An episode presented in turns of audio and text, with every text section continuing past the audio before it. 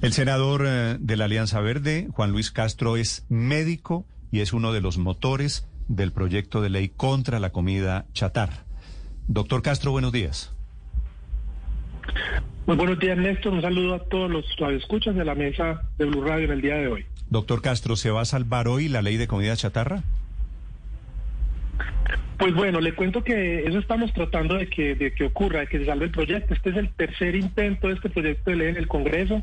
Fue radicado el 14 de agosto del 2019. Desde el jueves 20 de mayo de este año fue aprobado en tercer debate por la Comisión Séptima del Senado.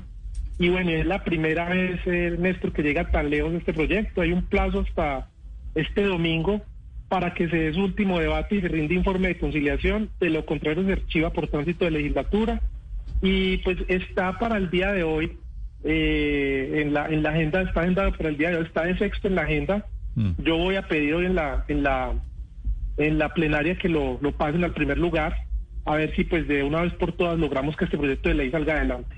Sí.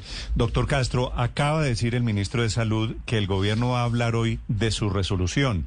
¿Qué diferencia tienen ustedes entre el manejo de estas comidas con sodios, azúcares, eh, con, con preservantes no naturales. ¿Qué diferencia hay entre la posición de ustedes y la Red Papás y el gobierno del eh, ministro de Salud? Bueno, a ver, eh, la, diferencia es la siguiente, y es que para que se cumpla de manera favorable los conceptos, las estrategias y, y, todo este tipo de cosas que nosotros estamos tratando de sacar adelante, que básicamente es la protección de los derechos de los niños, de las niñas, de los adolescentes, eh, se requiere algo muy importante en esto y es que no vaya a haber conflicto de intereses. ¿Por qué? Porque lo que se requiere cuando son políticas de salud pública es que haya la mayor evidencia posible, científica posible, que esté libre de conflictos que de alguna manera lo que estén tratando es de beneficiar a algún sector. Entonces, ¿qué es lo que pasa con el proyecto del gobierno? Em, y, voy a, ahondarme un poquito en esto. Un conflicto de intereses será cuando el interés particular, oígase bien, interfiere sobre la formulación de políticas públicas eh, que están, pues, que deben estar orientadas de alguna manera a garantizar el interés general. Y para este proyecto de ley en particular, que es una política de salud pública, más porque la mayoría de la, de la plata que se gasta en el sistema general de seguridad social eh, se gasta en enfermedades que no son transmisibles. Por ejemplo, una persona se vuelve obesa desafortunadamente y esto le genera diabetes, enfermedad renal, eh, enfermedad hepática, cualquier tipo de enfermedades que son las que en últimas terminan consumiéndose la mayoría de los recursos del sistema general de seguridad social. Y lo que hay que tratar para que el sistema sea sostenible sobre el tiempo es de acabar con estas enfermedades. Y por eso es que este proyecto de ley es tan importante, porque el, sistema de salud nuestro... El etiquetado, doctor Castro, que es lo que busca visible, contundente, que es lo que busca este proyecto de ley, ¿qué tanto disminuye eh, esas enfermedades no transmisibles que ustedes han detectado? Pero déjeme, le, digo un, segundo, Néstor, porque es grave lo del, lo del Ministerio de Salud y sigo con eso. Entonces, este proyecto de ley, que el, objetivo principal es la formulación de políticas públicas en salud, eh, vale la pena mencionar que primero ha sido el Ministerio de Comercio quien ha tomado la voz de este proyecto. El Ministerio de Salud no ha emitido un concepto oficial sobre el proyecto. Para la discusión de este proyecto de ley, la ANDI como representante de la industria de productos comestibles ha hecho recomendaciones de asistencia técnica al proyecto y pues esta es una agremiación de industriales y no se le reconoce como una entidad cuyo propósito sea la formulación de políticas públicas en salud. En cambio, pues eh, tienen intereses económicos de sus agremiados. Y la resolución que adelanta el Ministerio de Salud, eh, que publicó para consulta internacional, no contiene ningún artículo que conlleve implementar el mejor etiquetado frontal de advertencia. Eso sí, ellos reconocen que, que la ANDI, eh, pues de alguna manera, les ayudó, pues, y les hizo recomendaciones para la preparación de esta resolución que está presentando el Ministerio de Salud. Entonces, en ese orden de ideas, esta no es la, la, la están presentando una inclusión, una resolución que presenta unos círculos, que la evidencia de lo que se ha estudiado en Colombia no es la más eh, eh, robusta, o sea, no es robusta como la, lo que nosotros estamos presentando, pero continuándome con la pregunta que usted me hizo, los estudios que se han hecho son robustos a nivel mundial hablando del etiquetado frontal de advertencia. Básicamente lo que dicen es que se modifica la conducta de las personas cuando tienen información adecuada y de alguna manera pues tienen la oportunidad de escoger mejor, qué es lo que se comen, de escoger mejor, a que, que adquieren y de ser conscientes, de volverse más conscientes, más educados acerca de lo que tienen que eh, comer para, para no enfermarse más. Senador Castro, eh, hemos visto cómo la dificultad que ha tenido este proyecto para ser agendado en el Congreso. ¿Usted a qué le atribuye el hecho de que no lo agenden eh, y que algunos, eh, no sé si lo van a lograr hoy o no, voten en contra de él? Bueno, yo diría que, que la presión de la, de la industria, la presión de la ANDI, de alguna manera siento yo pues que eh, sobre este gobierno hace que no agenden el proyecto a tiempo, eh, hace que de alguna manera pues no prevalezca la evidencia, la lógica, la ciencia sobre las políticas de salud pública y de alguna manera se, se, pues, se, se emitan conceptos que no estén basados en ningún tipo de lógica científica, sino más bien en intereses comerciales o particulares que de alguna manera no permiten pues que eh, podamos pasar este a, tener proyectos de ley, a tener una ley, por ejemplo, en el caso específico de la comida chatarra, que nos pues que le permita a los colombianos escoger mejor qué se van a comer y de alguna manera ir moldeando el país hacia esos hábitos de vida saludables que nos permita tener una población muchísimo más sana a futuro. Sí, doctor Castro, ¿usted ha podido hablar con el presidente del Senado, Arturo Char, para saber si finalmente habrá o no agendamiento, si habrá o no discusión del proyecto hoy? Bueno, mire, el proyecto ya lo pusieron, eh, ustedes han visto que la presión pues en redes y la presión eh, eh, de la gente ha sido fuerte. Ayer le escribimos al secretario del, Senado, nos contó pues que han llegado 3.000 correos hablando de la importancia de este proyecto. De hecho, sí lo agendaron para el día de hoy, está el sexto en la, en la, en la, en la agenda, como lo mencioné anteriormente, pero pues eso es una lotería. Yo no he podido hablar con el presidente, le escribí ayer, eh, precisamente para eso. Hoy puedo volver a insistir y voy a llamarlo a ver qué, qué me dice. Pero, pero pues uno le da susto porque uno llega a las plenarias del Congreso y, es complejo porque empiezan a mover las cosas. A veces uno, o sea, eh, en el caso mío, pues que llevo ya dos años detrás de que este proyecto salga adelante, pues a uno sí le da susto que de pronto pase algo y no, y no lo agenden, pues, o no, o no, o no se discuta en la plenaria. Pero, senador, si, si llegaran a, discutirlo, ¿usted cree que tienen los votos en el Senado para aprobarlo? Yo creería que sí, yo creería que, eh, o esperaría que sí, yo creería que este es un tema eh, que de alguna manera, eh, pues la mayoría de las personas que están en el Senado de la República son papás, saben la importancia que tienen los hábitos de alimenticios para la, la salud de los hijos de la salud de todos los colombianos en general. Y yo creo que es un tema que ya ha tenido, pues que de alguna manera se ha vuelto importante en la, en la, en, la coyuntura nacional y que pues yo no creo que, que no sean conocedores o que no tengan la posibilidad pues de entender qué es lo que está pasando con la comida y lo importante que sería el etiquetado frontal para el futuro de los colombianos. Senador Castro, pero cuando usted habla, y le abro comillas, de intereses comerciales y particulares, ¿no? Cierro comillas que no están permitiendo que este proyecto avance como debería avanzar, ¿se refiere a qué exactamente? ¿Cuáles intereses comerciales y particulares? ¿De qué empresas estamos hablando? ¿De qué personas?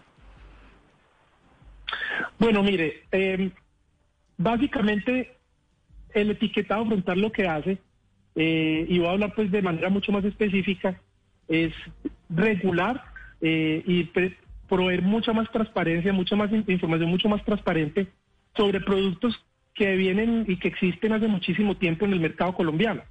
Por decirle algo, eh, productos que tienen contenidos eh, eh, con exceso de azúcar y que de alguna manera pues generan obesidad.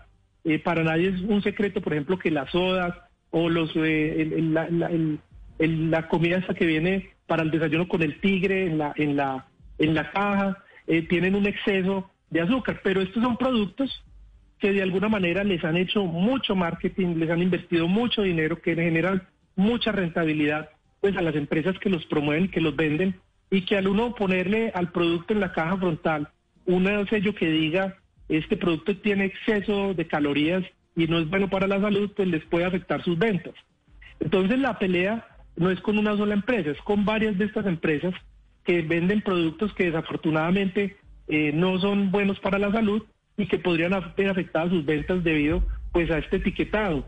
Le voy a dar un ejemplo muy sencillo. Por favor. Eh, en Colombia, por muchas, por mucho tiempo, eh, se ha, venido ocurriendo que las, las mamás creen que la leche en polvo es mucho mejor que la leche materna. Esto porque han habido programas, de políticas de marketing por parte de las empresas que venden leche en polvo muy fuertes, vendiendo la leche en polvo que es fortificada, que tiene hierro, que tiene vitaminas, que Mm. tiene una cosa, que tiene la otra, y pues eh, generando la falsa expectativa y la falsa creencia de que la leche materna es mucho más saludable que la leche, perdón, que la leche en polvo es mucho más saludable que la leche materna, cuando eso es total y absolutamente falso. ¿Y qué quiero poner en contexto con esto? Que una política, una- un programa de marketing bien hecho, engaña a la gente, eso es lo que se llama eh, publicidad engañosa, le hace creer cosas que no son Doctor. ciertas y eh, lleva, por ejemplo, a cosas tan absurdas como creer que la leche en polvo es mejor que la leche materna. Sí. Y Doctor. eso mismo sucede con los, Doctor el- los- los Castro. alimentos que tienen eh, que muchas calorías, o que tienen mucho azúcar, o que tienen mucha grasa, y que se le engaña a la gente en muchas ocasiones, se les venden cosas que no, que no tienen, eh, se les dice cosas que no tienen, y pues la gente termina consumiendo más bien un producto que viene en una caja que una fruta, por ejemplo, que es mucho más saludable y que no genera Sí, la pero una obesidad, fruta por no- ejemplo, no reemplaza que la, la leche materna. Doctor Castro, no, no, ya usted me contó su teoría, sus tesis, lo que ustedes han estudiado. Ahora quisiera preguntarle si es posible que me responda la pregunta. ¿Cuánto se reducen las enfermedades relacionadas con la obesidad, la diabetes, derivadas de, del consumo de esto que ustedes llaman comida chatarra? ¿Cuánto se reducen estas enfermedades si se llegara a aprobar este proyecto de ley? Bueno, le voy a hablar de, los estudios que se publicaron, que se han publicado en la revista de medicina preventiva, eh, eh, eh, en, la revista de medicina preventiva americana, The Journal of Preventive Medicine, que tiene unas publicaciones, esta es una revista indexada, científica, y me refiero a esta porque pues hablo específicamente, hay varias publicaciones de, de- lo que se podría prevenir con el etiquetado frontal. Entonces, cuando se pone un, un etiquetado frontal efectivo, transparente, eh, adecuado, eh, se modifican las conductas con respecto al consumo de alimentos alrededor de un 13 a un 15%. ¿Esto qué quiere decir? Que una persona que ve un etiquetado frontal, eh, y, por decir algo dice el etiquetado, este alimento tiene alto contenido de mm, calorías. Esto le puede generar daños para la salud. Hay un 15% de, de esas, de las personas que, de alguna, que modificarían su consumo de acuerdo al etiquetado frontal. Ahora, esto puede parecer poquito, pero en términos de políticas Pero no, preventivas pero, en salud, pero doctor Castro, eh, es que no me, no me ha respondido mi pregunta. Usted arranca todo este discurso diciendo que es un tema de salud pública. ¿Cuál es el efecto en la salud Sí. pública del etiquetado frontal? Bueno, el efecto de la- del, del etiquetado frontal es que disminuye y cambia los hábitos de consumo de las personas que acceden la- al etiquetado frontal. Una persona que ve en una caja, eh, por decir algo, que venía consumiendo un alimento que tiene muchas calorías, eh, de 100 personas que ven y que consumían un alimento que tiene muchas calorías, hay 15 que cuando ven eh, que, la- que el alimento tiene muchas calorías lo dejan de 15, consumir. pero, pero la enfermedad, ¿cuál es el efecto en la salud pública, doctor Castro? Bueno, a largo plazo, pues lo que se nota con este tipo de, de, de, de cambios en la conducta es que la gente no consume calorías, no consume tantas calorías y se, y se expone menos a... a- O sea, pero, a- pero le este entiendo, no de- se sabe de- la cifra en cuánto se disminuyen las enfermedades que están relacionadas con esta comida. Pues sí hay estudios, Néstor, que hablan con datos específicos de lo que se disminuiría, lo que se disminuiría el consumo de, o, el impacto que tendría este tipo de estudios en la, en la, perdón, este tipo de, etiquetado en el consumo y en, y en los dólares que ahorraría a largo plazo eh, el consumo de estas, el, etiquetado frontal, pues el no consumir, por ejemplo, comidas, pero tendría uno que fiar de estudio por estudio lo que implicaría, por ejemplo, en, en azúcar, en grasa, en, en sodio, porque todos son diferentes, ¿sí me explico? Pero el, el impacto sí existe. O sea, el impacto sí Si existe yo voy- y sí modifica si yo voy a una panadería y hoy- sí- y sí mejora Si, si voy a una panadería eh, y, eh, y el pan, las harinas, por supuesto, producen obesidad y está tratado, pues, con seguramente con insumos que producen obesidad. ¿El roscón tiene que tener una etiqueta? ¿El roscón es perjudicial para la salud? Pues mire, eh, yo no creo, yo no creo que podamos llegar al punto de ponerle un etiquetado al roscón. pero lo que sí con lo que sí lo que sí genera en la población a nivel pedagógico es que se vuelven mucho más conscientes de que las personas que consumen mucho contenido de alimentos con mucho azúcar pues se engordan más fácil y eso no les conviene, no les conviene para su salud. Mm. Muy bien, es el doctor eh, Juan Luis Castro, que es senador médico de los Verdes, que es promotor de esta iniciativa sobre etiquetado, un etiquetado frontal más visible de estos alimentos de comida chatarra, entre comillas. Gracias, doctor Castro. Muchísimas gracias, Néstor. Muy amable por su espacio. Que esté muy bien. Estás escuchando Blue Radio.